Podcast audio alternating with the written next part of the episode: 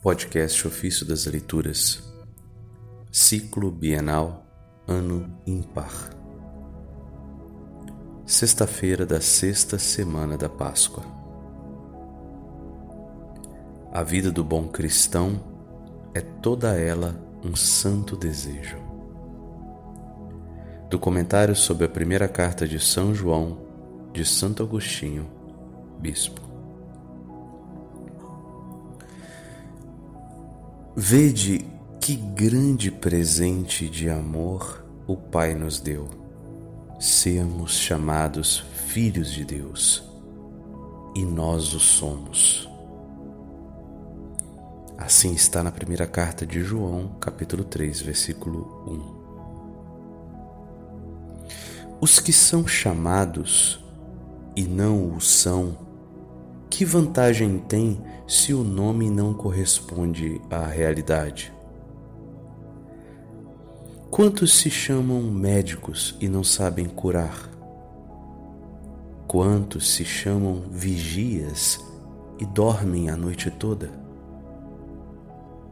Assim, muitos se chamam cristãos, mas na realidade não o são pois não são aquilo que o nome diz. Não são cristãos na vida, nos costumes, nem na fé, nem na esperança, nem na caridade. Todo o mundo é cristão e todo o mundo é ímpio, pois há ímpios por todo o mundo e por todo o mundo há fiéis. Mas há aqueles que não conhecem a estes. Se o mundo não nos conhece, é porque não conheceu o Pai. O próprio Senhor Jesus Cristo viveu na terra como Deus encarnado, escondido na fraqueza da humanidade. E por que não foi reconhecido? Porque denunciava todos os pecados dos homens. Eles, amando os prazeres do pecado, não reconheciam a Deus.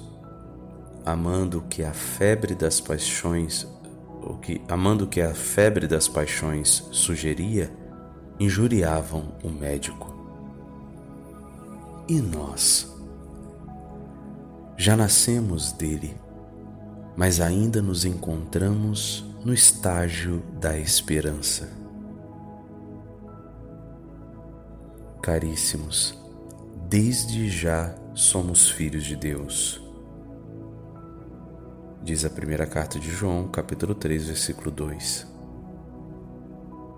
Já? Agora? Então, o que havemos de esperar se já somos filhos de Deus?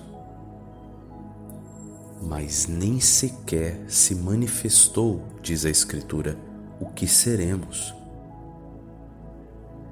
Seremos então algo diverso de filhos de Deus?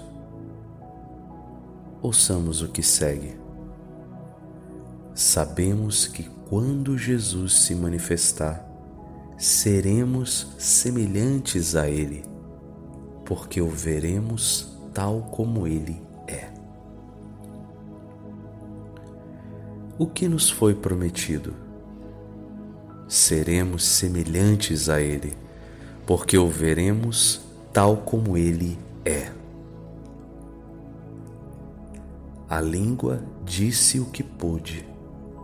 Quanto ao mais, só podemos imaginar no coração. Voltemo-nos então para aquela unção que nos ensina intimamente aquilo que nos é, não nos é possível exprimir. E porque não podeis ver, ponde o vosso empenho no desejo. A vida do bom cristão é toda ela um santo desejo aquilo que desejas, ainda não o vês. mas desejando, torna-te capaz de seres saciado quando chegar o que verás. Desejemos então, irmãos, pois seremos repletos. Vede como Paulo dilata a capacidade de sua alma para poder receber o que virá. Diz: Não que eu já tenha recebido tudo isso ou já me tenha tornado perfeito. Irmãos, eu não julgo tê-lo alcançado. Então, o que fazes nesta vida se ainda não alcançastes tua meta? Uma coisa faço, esquecendo o que fica para trás, lanço-me para o que está à frente. Lanço-me em direção à meta, para conquistar o prêmio que do alto Deus me chama a receber. Paulo, Paulo diz isso na carta aos Filipenses, capítulo 3, versículo de 12 a 14. Afirma estar voltado para a frente e tendendo com todas as forças para o seu objetivo. Sentia-se incapaz de alcançar o que os olhos jamais viram, nem os ouvidos ouviram nem coração algum jamais pressentiu.